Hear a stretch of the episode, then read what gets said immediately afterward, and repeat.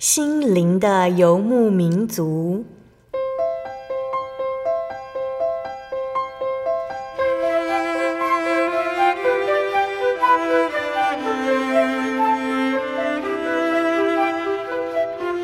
在这个谁都不管谁的后现代社会里，每个人的心灵都是游牧民族。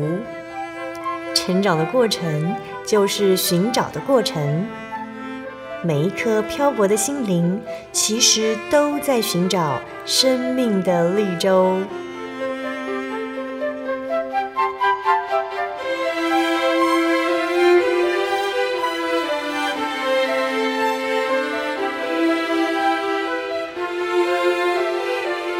本节目由真耶稣教会台湾总会制作，欢迎收听。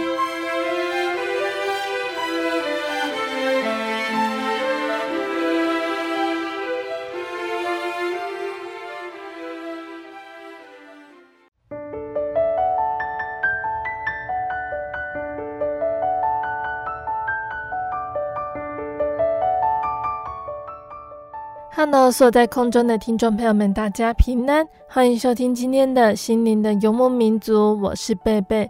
大家这个星期过得愉快吗？在节目开始之前呢，贝贝想和听众朋友们分享一句圣经经节哦，那是记载在圣经新约的希伯来书第四章九节。这样看来，必另有一安息日的安息，为神的子民存留。那还有一个经节呢，是记载在旧约的旧约约书亚记二十一章四十四节。耶和华照着向他们列祖起誓所应许的一切话，使他们四季平安。那不知道听众朋友们有没有看过《纳尼亚传奇》哦？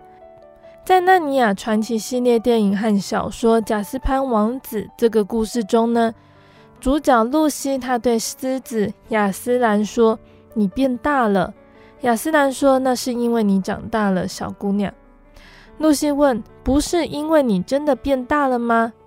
亚斯兰说：“我没有变大，但你每长大一岁，就会觉得我更大一点。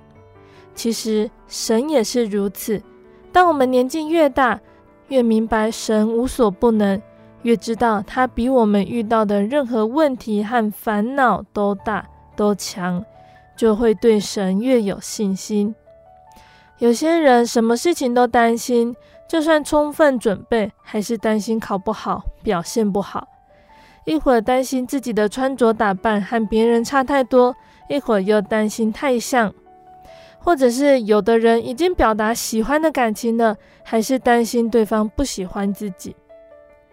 担忧是信心的相反，我们应当相信神会照顾我们，借由祷告和读经更了解神，学会依靠他。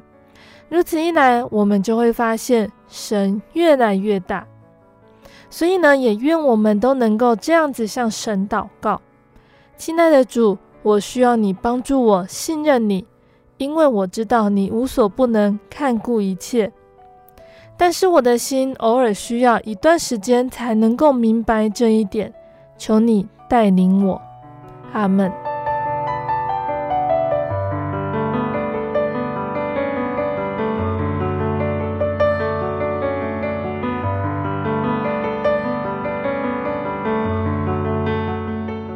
今天要播出的节目是第一千一百八十二集《生活咖啡馆》绘本分享《消失的魔法》。今天在节目中呢，贝贝要来跟听众朋友们分享《消失的魔法》这本呢由大卫麦基完成的绘本故事。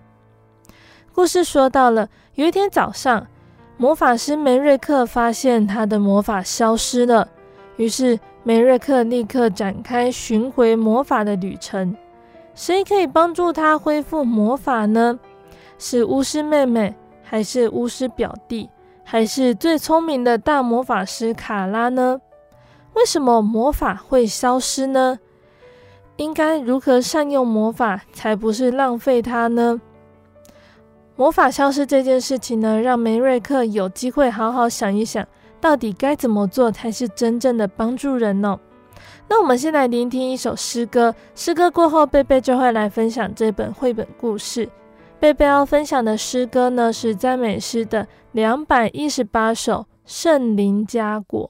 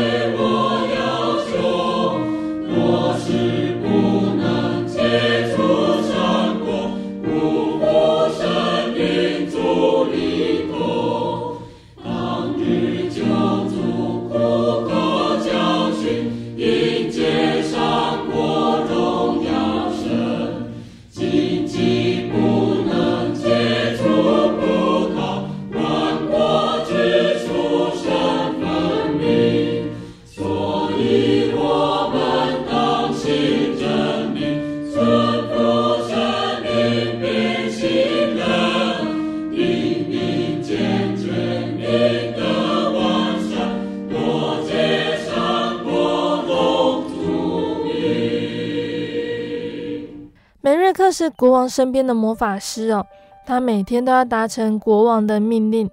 如果国王要游泳，梅瑞克就让太阳露脸；如果国王觉得太热了，梅瑞克就让太阳退到云后面。等到国王的事情忙完了，他还要用魔法帮助其他人。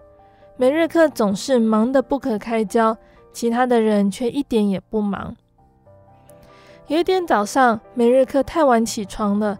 他念着梳洗、更衣，还有铺床的咒语，但是咒语不灵。他大声的再念一遍，还是不灵。他更大声的念出咒语，还是不灵。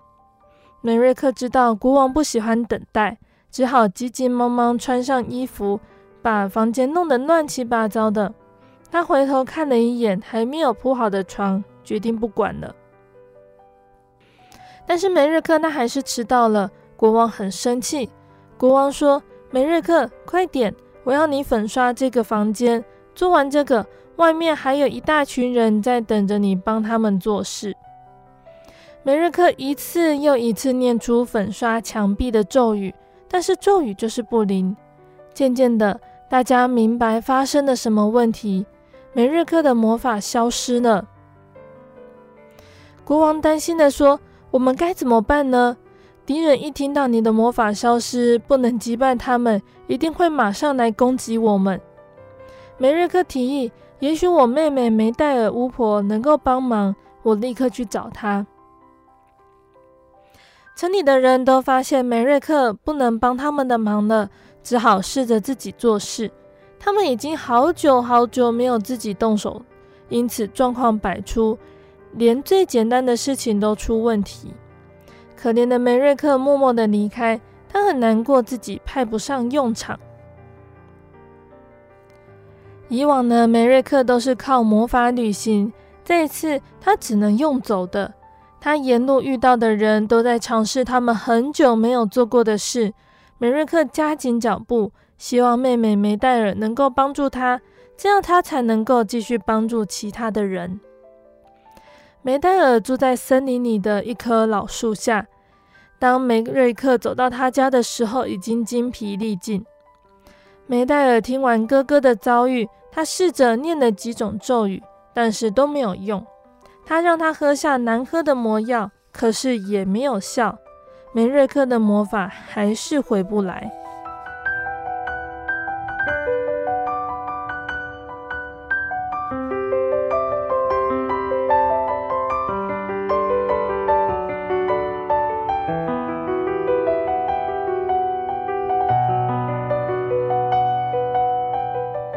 最后他说：“我帮不了你，你去找我们的表弟葛斯巫师好了，用我这只备用的扫帚，让他载你去表弟住的小岛。”梅瑞克告别了妹妹，飞走了。他很庆幸，至少这次不要用走的。梅瑞克很喜欢拜访他的表弟葛斯，葛斯养了一些奇怪的宠物，而且喜欢随意改变岛的形状和大小。葛斯很高兴看到梅瑞克，不过当他听完了梅瑞克悲惨的遭遇后，立刻明白没有时间玩乐了。葛斯他是一流的巫师，马上使出最厉害的咒语。虽然他弄出很多奇特的乒乒乓乓的响声，发射出闪闪发亮的火花，梅瑞克还是一样没有魔法。葛斯叹了一口气说：“没有其他办法呢，你只能去找聪明的卡拉，他无所不能。卡拉住在山上，我可以用魔法送你到山脚，不过你得自己爬上去。卡拉施了魔法，任何人都不能直接进到他的家。”葛斯在梅瑞克身上撒了一些魔法粉，转眼间梅瑞克就离开了小岛。咒语帮助梅瑞克降落在山脚，那从这个地方开始，他得努力往上爬。他知道卡拉看得见他，但是绝对不会伸出一根手指头来帮助他。梅瑞克终于爬上山顶了，他把自己的遭遇告诉卡拉。这位老人说。你太笨了，你根本是在浪费魔法，不是在帮助人。梅瑞克几乎是喊着说：“什么？我一直在帮助人，我帮他们做所有的事情。”卡拉说：“这就是问题，你让他们依赖你，当你没有办法的时候，他们什么都不会自己做，这不是帮助他们。”梅瑞克静静的不说话，然后聪明的卡拉说：“这次。”我帮你恢复魔法，不过如果你再浪费它，魔法就会永远消失了。梅瑞克的脚趾头和手指头觉得痒痒的，他知道他的魔法回来了。他说：“大师，谢谢你，现在我得飞走了。”梅瑞克变成了一只鸟，朝家的方向飞去。飞行途中，他经过葛斯的上空，然后飞越了梅代尔。即使梅瑞克变成了一只鸟，他们还是能够认出他来，对他挥挥手，很高兴看到他的魔法回来了。梅瑞克回到城堡的时候呢，国王的敌人正在发动强烈的攻击。他们一听说魔法师的魔法消失了，就立刻跑来攻占城堡。梅瑞克心里想，现在正是动用咒语的好时机。大鸟降落在塔楼上，变回魔法师。他双手一张，天空就布满了绿色的光线。过不了几秒，敌方的士兵都变成了黑猫。梅瑞克大声说：“打开城门，我们的狗可以把他们追赶回家。到家后，他们就会变回原样。”国王准备跟梅瑞克道谢，可是转眼间，梅瑞克就被群众包围。其中一个人喊着：“梅瑞克，帮我修椅子。”其他人听到了，也开始此起彼落的要求梅瑞克做这个做那个。大家心里想，一切又恢复了正常。但是梅瑞克举起了手，他要大家安静下来。他说：“以后你们得自己想办法，不要找我。只有在很特殊的场合才可以使用魔法。现在你们走吧。”我还有很多事情要做。那天剩余的时间，大家继续开心做着自己的事。梅瑞克呢？梅瑞克他需要学会自己铺床。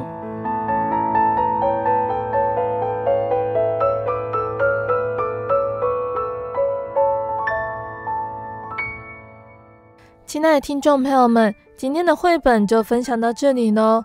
今天贝贝跟大家介绍《消失的魔法》这本绘本故事。《消失的魔法》里呢，梅瑞克他毫无缘由的失去了魔法，故事就此展开。依循着童话三段式的节奏，也就是经过了两次失败，一直到第三次才成功解决了问题。到了结尾，故事主题也呼之欲出。人人都应该学会自己分内的事情，不能依靠魔法。那不过呢，就像大多数的童话一样，这个故事有另外一个层面呢，就是对于这个似乎无所不能的魔法师来说，他遭遇的不只是失去魔法和得回魔法，更是认识自己的过程。那作者大卫麦金呢，他善用图画和文字来交替说故事。他的作品呢，往往是趣味还有内容兼具的，让读者不仅享受故事的幽默转折，也能够引发讨论还有反思。那这本绘本呢，从一开始呢，就是在文字还有图画中暗示着，全国的人从上到下，包括梅瑞克自己，都需要靠魔法才能够应付生活中的大大小小的事情。一旦他的魔法消失了，连最简单的事情都做不了，着急的梅瑞克赶忙寻求帮助。他先去找他的亲戚，热心的妹妹还有表弟，运用各样的方法要来帮他恢复，但是都没有效果。最后呢，他必须自己上山见到聪明的卡拉。卡拉呢，并没有立刻帮助他，而是先点出他失去魔法的原因，警告他不可以滥用魔法。这个时候，梅瑞克才终于看到了自己的问题，了解自己一直让别人依赖他，并不是真正的帮助人，告诉我们节制是一项重要的功课。那在圣经中呢，也提到了有关于节制的经节哦。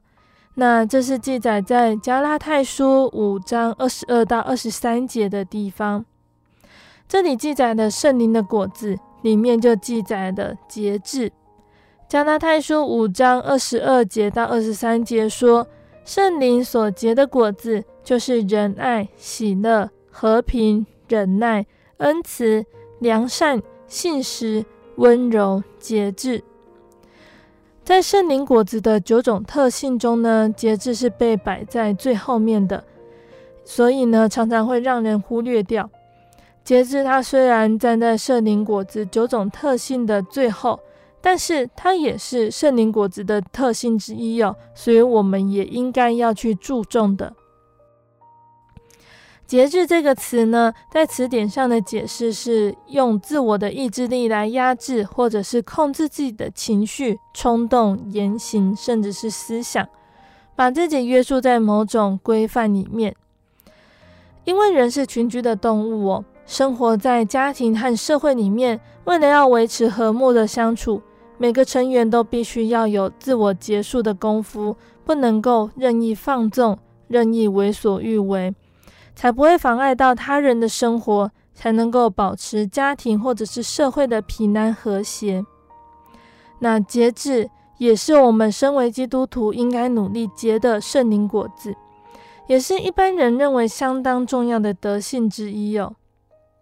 那其实呢，我们想要做任何的善行，或者是结任何圣灵的果子之前呢，我们都必须要下定节制的决心，克制自己的私欲，才能够做到。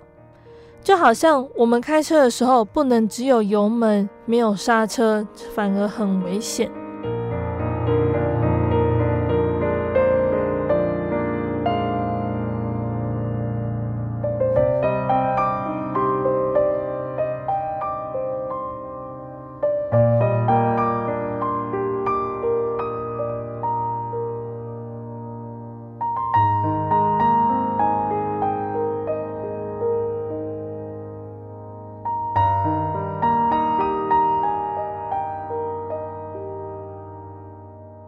说，我们生活中最大的敌人就是自己，那这是一点也没错哦。谈到说要控制口舌，神已经安排好了，要我们多听少说，因为他只给我们一张嘴，可是有两个耳朵。那至于要控制我们的心，那几乎是不可能的。可是圣经里面却也记载了很多的警示箴言，提醒节制的重要性。像是在箴言的十章十九节说道：“多言多语难免有过，禁止嘴唇是有智慧。”还有在箴言的十六章三十二节说道：“不轻易发怒的胜过勇士，制服己心的强如取成。一个人如果不能够自制，只是说他人的是非，或者是乱发脾气得罪人，到处树敌，那他在那个团体中怎么站得住脚呢？我们常听到“上瘾”这个词，就是人对于某些事物的过分依赖，渐渐不能控制所形成的。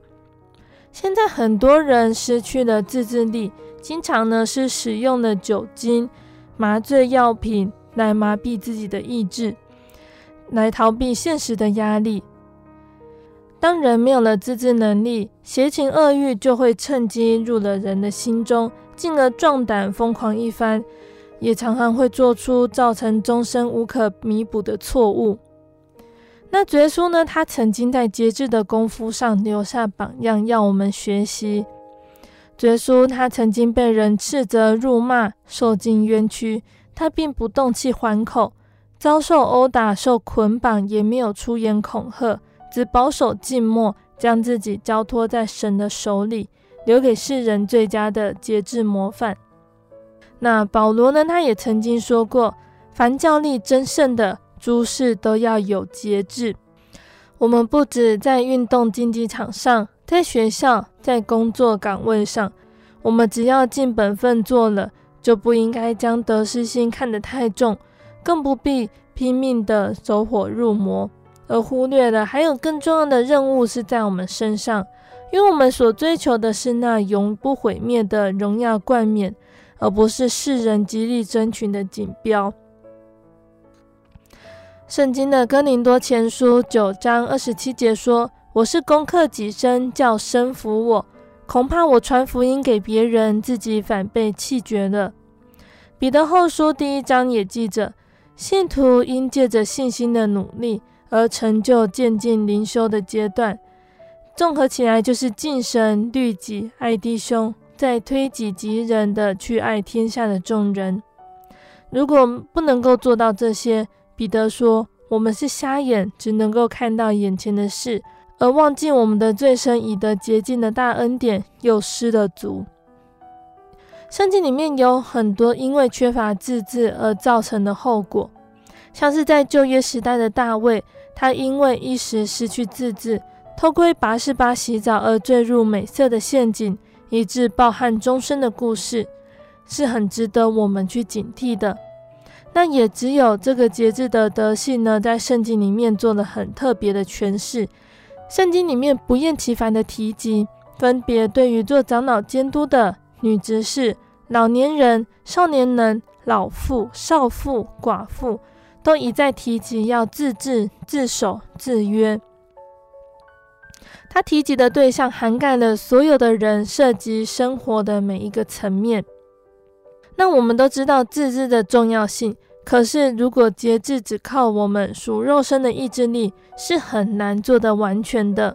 所以，我们必须依靠上头来的能力，才能够挡得住那属世的魔鬼权势。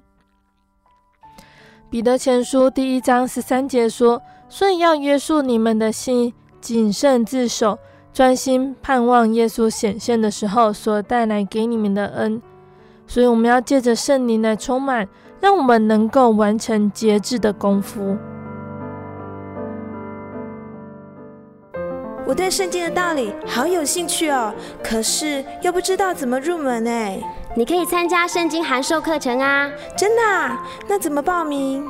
只要写下姓名、电话、地址。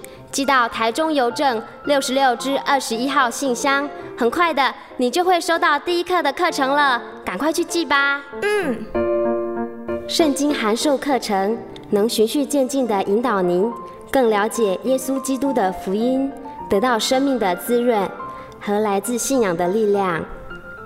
本课程完全免费，欢迎来信台中邮政六十六支二十一号信箱。请注明参加函授课程，愿神祝福您。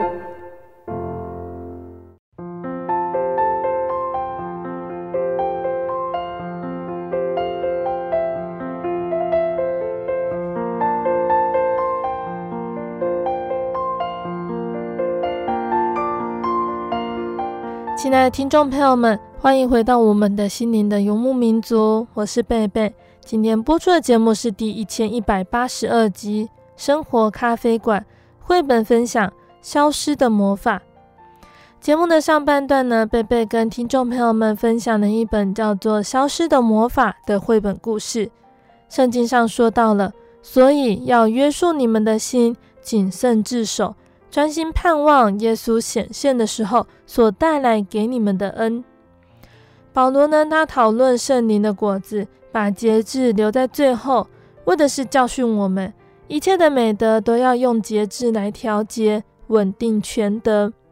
我们在各样情绪的表现上，更需要用节制来调节，让我们的行为能够合乎道理、场合和身份。如果我们能够在这方面多做努力，相信我们就能够很自然的、很美妙的表达我们含蓄的美德，成为人格高尚的基督徒，使人乐于和我们交往。节目的下半段，贝贝要继续来跟大家分享一个圣经故事，欢迎听众朋友们继续收听节目。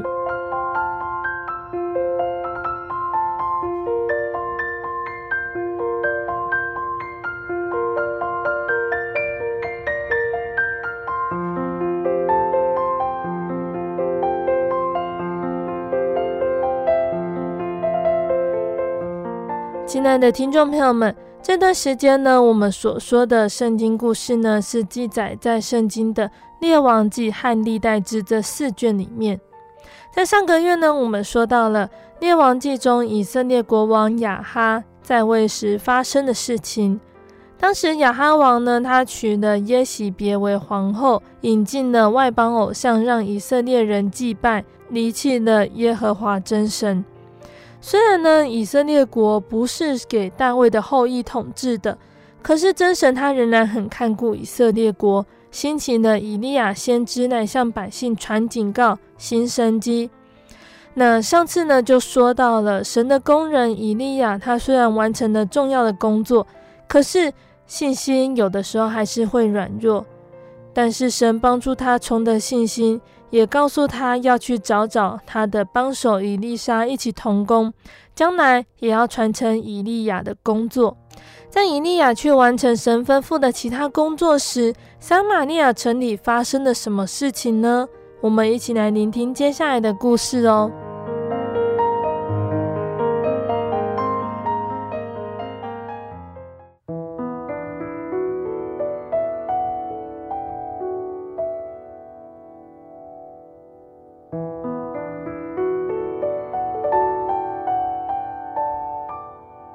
亚哈王他住在耶斯列的皇宫里，生活畅快。他喜欢在皇宫的花园中散步，欣赏园中的景色，并且计划怎么扩充这些美丽的园子。在国王的花园旁边有一块土地，属于一个名字叫拿伯的人的。他把这片地辟为葡萄园，在园中种植葡萄。亚哈心里盘算着，如果我能够拿到那一片土地，该有多好。我可以把它改为成我的菜园。他又心里想着，我为什么不可以把它得到手呢？于是他就把拿伯招到皇宫里面去见他。亚哈就对拿伯说呢：“我很希望得到你那片土地，我愿意用另外一块地来交换，或者是我给你公道的价钱。”拿伯他却摇头拒绝了。他说：“很久以前，约书亚把地分配给各个支派的时候。”把这片地分给了我的祖先，我从他们那里承受的地，就必须继续传承给我的子孙。神把这块地给我，是禁止出售或转让的，不论你付的地价有多高。亚哈被拒绝了，他非常的愤怒，又很失望。当仆人传告晚餐准备好的时候，请他来吃饭，他却大声呵斥：“我不要吃。”他满腹闷气地躺在床上，面向着墙。耶洗别进来找他，耶洗别问了：“有什么事情呢？你为什么这样闷闷不乐？”亚哈抱怨说：“都是因为拿伯，我想要他的葡萄园，他却不肯卖我。”耶洗别咯咯大笑，他说：“你难道不是一国之君吗？你连想要的东西都得不到，你当国王又有什么用呢？”这件事情交给我，你尽管放心好了。”耶洗别就想了一个计谋，一定要得到拿伯的地不可。如果拿伯他不同意把他的地交出来，他就要把他杀掉。这样子亚哈就可以得偿所愿。于是他写信给耶斯列中的领袖，信中他用了王的签署，又盖上了他的印玺。他在信中说道：“要召集城里面的人，拿伯必须在里面。你们要使他坐在尊贵的席位上，然后收买两个恶棍，指证听到拿伯他说毁谤神，还有咒诅国王的话。你们要把他抓去审判，定他的罪，把他处死。”城里面的领袖他们都很怕皇后，所以接到信之后，他们毫不迟疑地照着吩咐行事。不久，就有信息传到宫中，说拿伯已经死了。一喜别得知了，他满怀高兴，立刻去到亚哈面前，对王说：“你可以得到那一片地的，因为拿伯已经死了。”亚哈高兴不已，他立刻夺了拿伯的土地。神却看着所发生的一切事，他打发了以利亚去见国王。亚哈见到了以利亚，马上露出不悦的神情。他冷漠地说：“我的死对头啊，你又找着了我的把柄来吗？”以利亚说：“不错，我给你带来神的信息。你一生都违背了神的律法，行他眼中看为恶的事情。如今你又做了一件极大的恶事。”你用凶残的手段害了一个无辜人，现在我要警告你，死亡将会突然临到你和你邪恶的皇后耶洗别身上，你的子孙必不能接续你做以色列的王。说完这话，伊利亚便离开皇宫了。亚哈他深感惭愧，他知道耶洗别做了错事，他也必须负责。他脱下了华丽的黄袍，穿上粗糙的麻衣。此外呢，他也不吃宫中的珍馐百味，他每天都抑郁不乐，为自己所做的错事深表难过。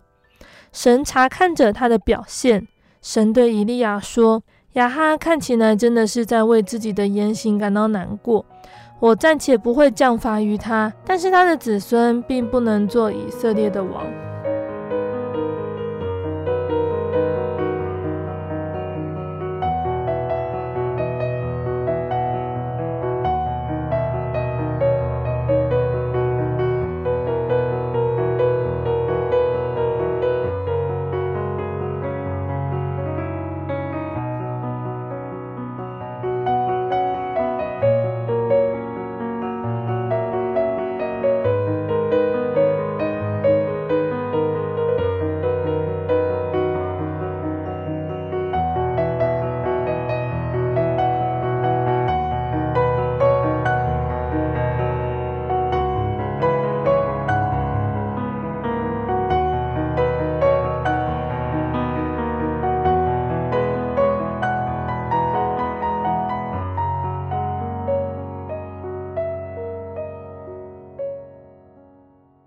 从所罗门之后，国家分成了两个，分成了犹大国和以色列南北两国。他们之间常常有战争。可是呢，北国的亚哈呢，把他的女儿嫁给了南国的犹大王约沙法的儿子，两国重新修好。有一天呢，约沙法他就到撒玛利亚来拜访亚哈。亚哈问约沙法说：“你可以帮助我从我的敌人亚兰人手上取回激烈的拉莫吗？”以色列人和北边的亚南国已经多次在战场上对阵交锋。约沙法答应他了，但是他是敬畏耶和华真神，所以约沙法对他说：“我和我的军队都必全力帮助你，可是先让我们求问神的旨意吧。”亚哈同意这样子做。于是他招了宫中的先知来，他们为数几百个人，都是在宫中享受王丰厚的俸禄。亚哈问他的先知说：“我们可以前去把激烈的拿摩夺回来吗？”他们鼓舞地喊着：“可以，神必把他交给你。”约沙法他却不受这些谄媚的谎话欺骗，他问亚哈说：“你没有其他的先知可以将神的旨意准确地告诉我们吗？”亚哈说：“有，有一个先知是米该亚，可是我讨厌他，他所说的常常都是不祥的预言。约沙法说：“不要这样子说，我们是想真正听到神的话。”于是亚哈派遣的侍从把米该亚带来，在场的先知仍然神气十足。其中呢，有一个名字叫做西底家的先知，拿着他造的两只铁角，像一只愤怒的山羊般到处碰撞，不断地喊叫着：“你必会这样得胜。”当侍从见到米该亚，侍从建议米该亚说：“众先知异口同声地向国王说吉言。”你不如和他们说一样吉祥的话吧。米该亚却回答说：“我指着永生的耶和华起誓，耶和华对我说什么，我就说什么。”当米该亚到了国王面前，亚哈问米该亚说：“我们可以攻击激烈的拉莫吗？”米该亚对国王说：“可以上去，必然得胜，耶和华必将那城交在国王的手中。”米该亚这样子回答，亚哈王却觉得怪怪的。他说：“我当嘱咐你几次，你才奉耶和华的名向我说实话呢？”米该亚声调一转，便缓慢忧愁地说：“如果你去攻打激烈的拉莫，你的人民就会像没有牧人看守的羊群一样，分散在山上，你的军队必大败而归。”米该亚发出那个不祥的预言之后，在场的人都因震惊而静默了一阵子，但是马上又吵杂了起来。亚哈怒气冲冲地对约沙法说：“我不是对你说过吗？米该亚从不对我说吉祥的预言。”米该亚对亚哈说：“你要听耶和华的话。我看见耶和华坐在宝座上，天上的万军侍立在他左右。耶和华说：谁去引诱亚哈上基列的拉末去阵亡呢？”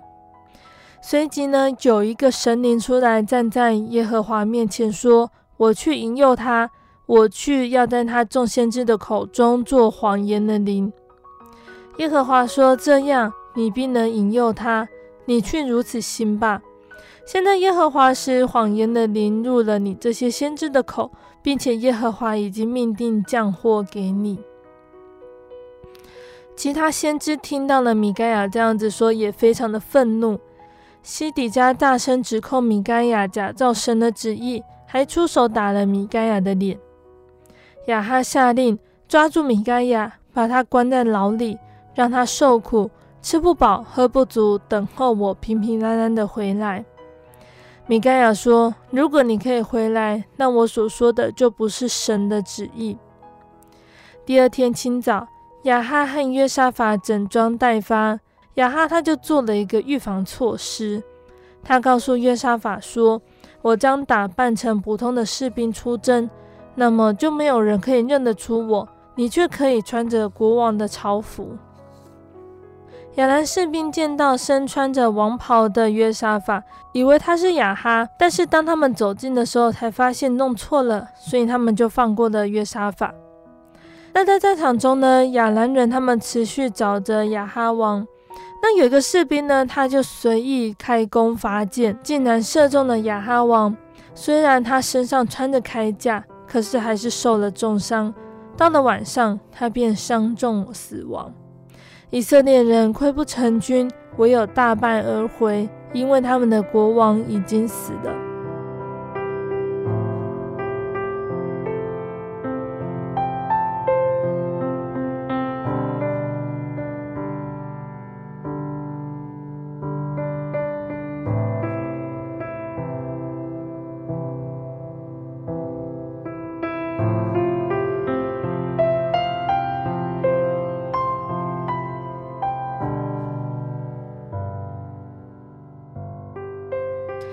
亲爱的听众朋友们，我们的故事就先分享到这里喽。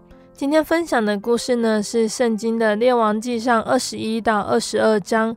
如果有阅读圣经或者是参加宗教教育的听众朋友们，一定有听过这两章的故事。那在今天的分享中，有哪些人事物是值得我们大家去学习和引以为鉴的呢？现在我们一起翻开圣经列王记上二十一章。那这一章说到了拿伯的葡萄园，亚哈他喜欢拿伯的葡萄园，可是因为拿伯因着摩西律法，拒绝让出先人留下的产业给亚哈王。亚哈王因而郁闷，吃不下饭，也不管理朝政。王后耶洗别想了一个阴谋，让拿伯坐在民间高位上，再让两个匪徒做假见证陷害，让他被众人拉到城外，用石头打死。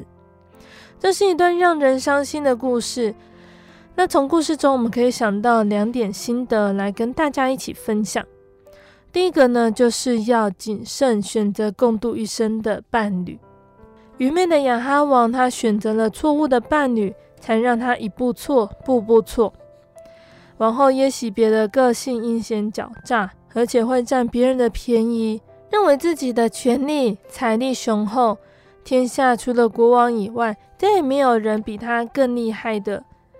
也许别他仗着这份权势，把他丑陋的心完全显露出来。亚哈王呢，也受到了他的影响，默许了伤害拿伯的事情发生。人跟人的第一印象，大部分是在于样貌，漂亮和帅气的外表虽然让人赏心悦目，但并不表示人的品格还有个性。所以在挑选另外一半的时候，还是尽量要以品德和个性与自己合得来的，相处上也比较容易互补包容的。夫妻之间呢，不仅要互相敬爱、互相扶持，当先生软弱的时候，做太太的要给予正面的鼓励。角色相反也是如此，用爱心说诚实话，不要怕说真话会容易让对方生气，说出对彼此有帮助和造就的话语，一起走在真理的道路上，同奔天国的路。遇到快乐或者是伤心的事情，都可以洗手跪在神的面前，夫妻同心同行，这是神所乐见，也是神所祝福的。那第二个心得呢，就是不要听信谣言，也不要散播没有经过证实的事情。如果城里面的长老们呢，他们是为人正直的，并且经过求证耶洗别信中的内容，就会知道耶洗别的指控是假的。他们不但没有求证，还诬赖拿伯，才会造成了这个悲剧。谣言是一种很可怕的武器，说者无心，听者有意。在传出来的时候，有的时候就被夸大了。举个例子来说，A 他想约 E 一起吃个饭，可是因为太忙了，他就委托朋友们传话。A 说：“我很想跟 E 吃饭，但是最近工作太忙了，改天再约见面吧。”B 理解是 A 他想跟 E 吃饭，可是最近没有空。C 理解是 A 没空跟 E 吃饭，D 他却理解成。A 没有空，也不想跟 E 吃饭。当这些话呢传到 E 这边的时候呢，也许 A 跟 E 的友情已经产生了裂痕。人跟人听说的理解力都不相同，所以话传着传着，有可能几个文字换个位置，意思就差异很大。这个例子是想说明呢，不是从源头得到的讯息就不一定是正确的，可能造成当事人的二度伤害。那这是人跟人在相处上很重要的一环。这段故事让我们思考生活上的一些事情，也努力朝着神所喜悦的事而行。就像是箴言第二章六到九节说：“认识了神，自然就能够知道生活的正道，也能够避免愚昧的无知。”求神赏赐每个人智慧，让人在生活上能够分辨是非，追求荣神益人的生活。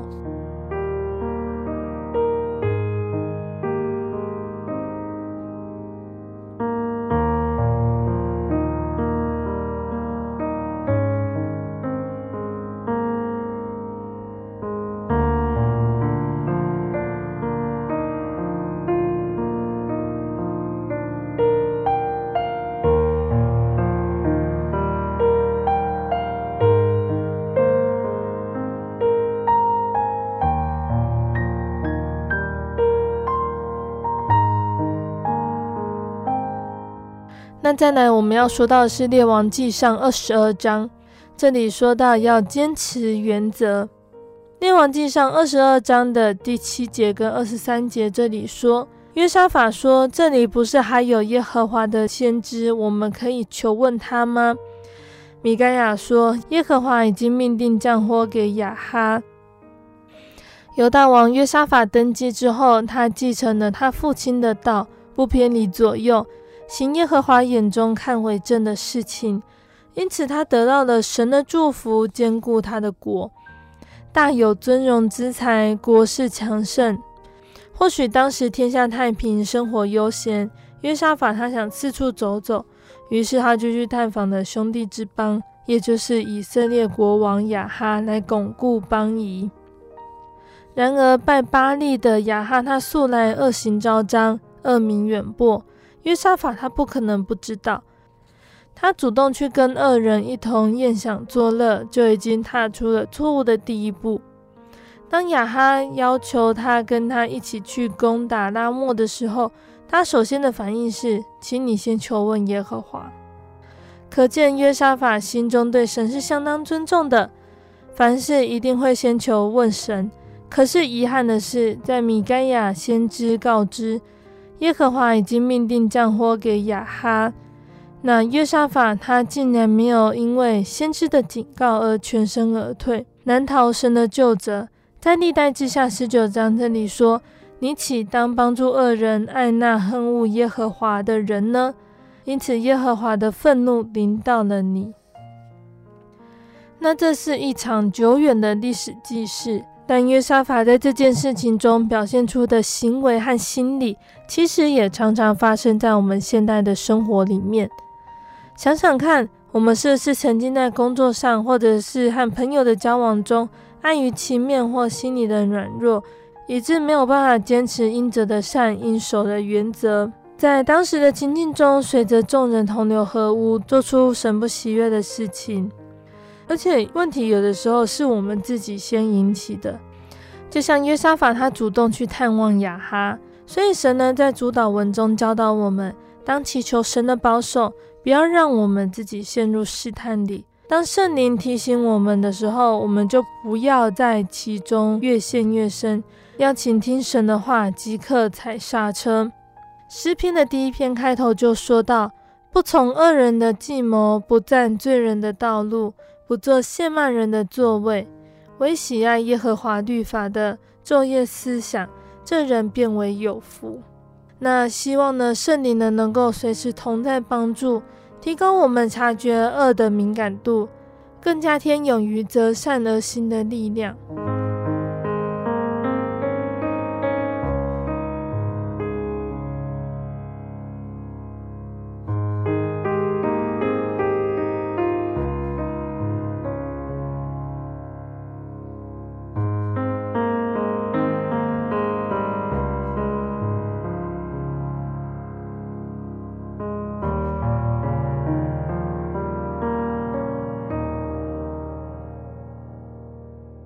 亲爱的听众朋友们，贝贝今天分享的内容大家都记住了吗？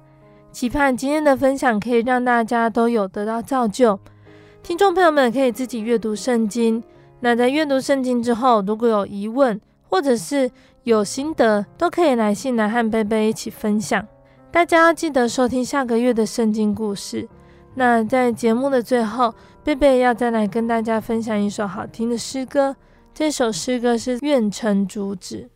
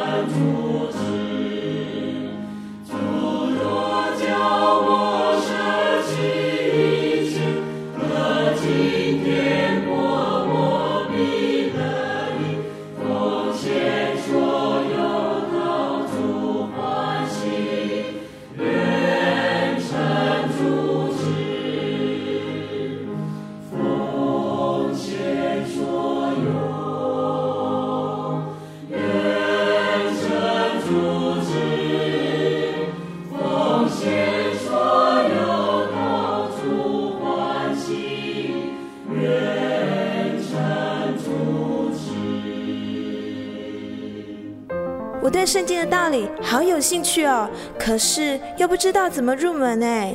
你可以参加圣经函授课程啊！真的啊？那怎么报名？只要写下姓名、电话、地址，寄到台中邮政六十六支二十一号信箱，很快的，你就会收到第一课的课程了。赶快去寄吧！嗯。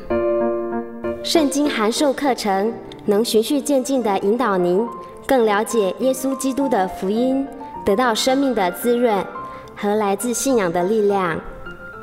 本课程完全免费，欢迎来信台中邮政六十六支二十一号信箱，请注明参加函授课程。愿神祝福您。您在街上曾经看过这样的招牌“真耶稣教会”吗？也许您很想，但是却不好意思进来看看。其实我们真的非常欢迎您。下次当您再路过真耶稣教会时，欢迎您进来与我们同享神的恩典。真耶稣教会，台中邮政六十六至二十一信箱，欢迎来信，愿您平安。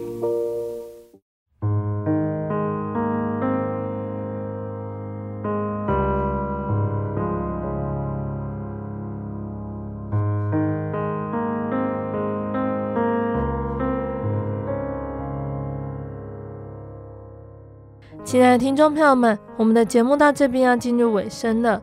如果你喜欢今天的节目，欢迎来信索取节目 CD。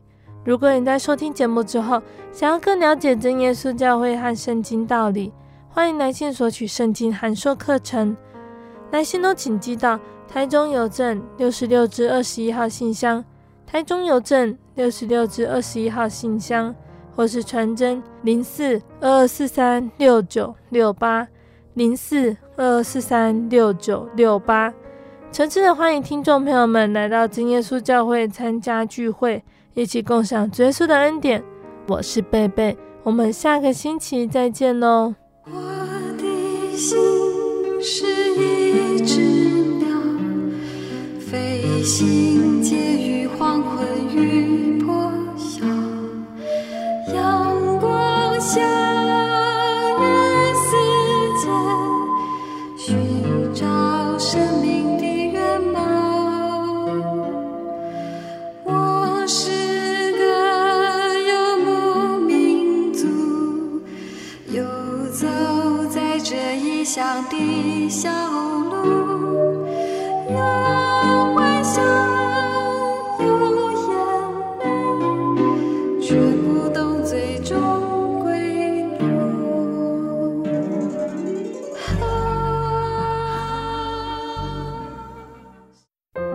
对圣经的道理好有兴趣哦，可是又不知道怎么入门呢。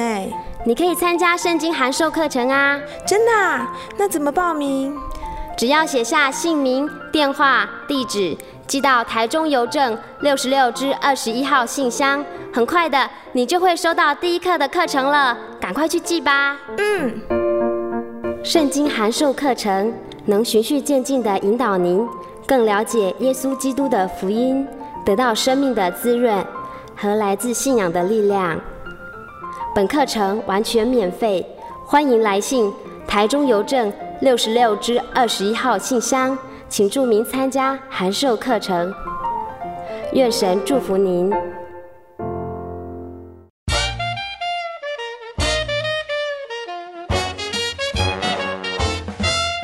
咦，阿喜，好久不见，你要去哪里？我今天要去教会。哎，今天是星期六，又不是星期天。我们真耶稣教会都是在星期六守安息生日的哦。哦，真的啊？那你们都去教会做什么？很多啊，我们会唱诗赞美神，还有听圣经的道理，还有很多很多。哇，听起来让我也好想去哦！在哪里？在哪里？我可以跟你去吗？可以啊，你可以星期六安息日的时候跟我一起去教会。我们在各地都有真耶稣教会哦。你可以上网搜寻喜信网络家庭，网址是 j o y 点 o r g 点 t w。哦，我知道了，我现在就去 j o y 点 o r g 点 t w。欢迎您到各地真耶稣教会，与我们一起参加安息日聚会。愿您平安。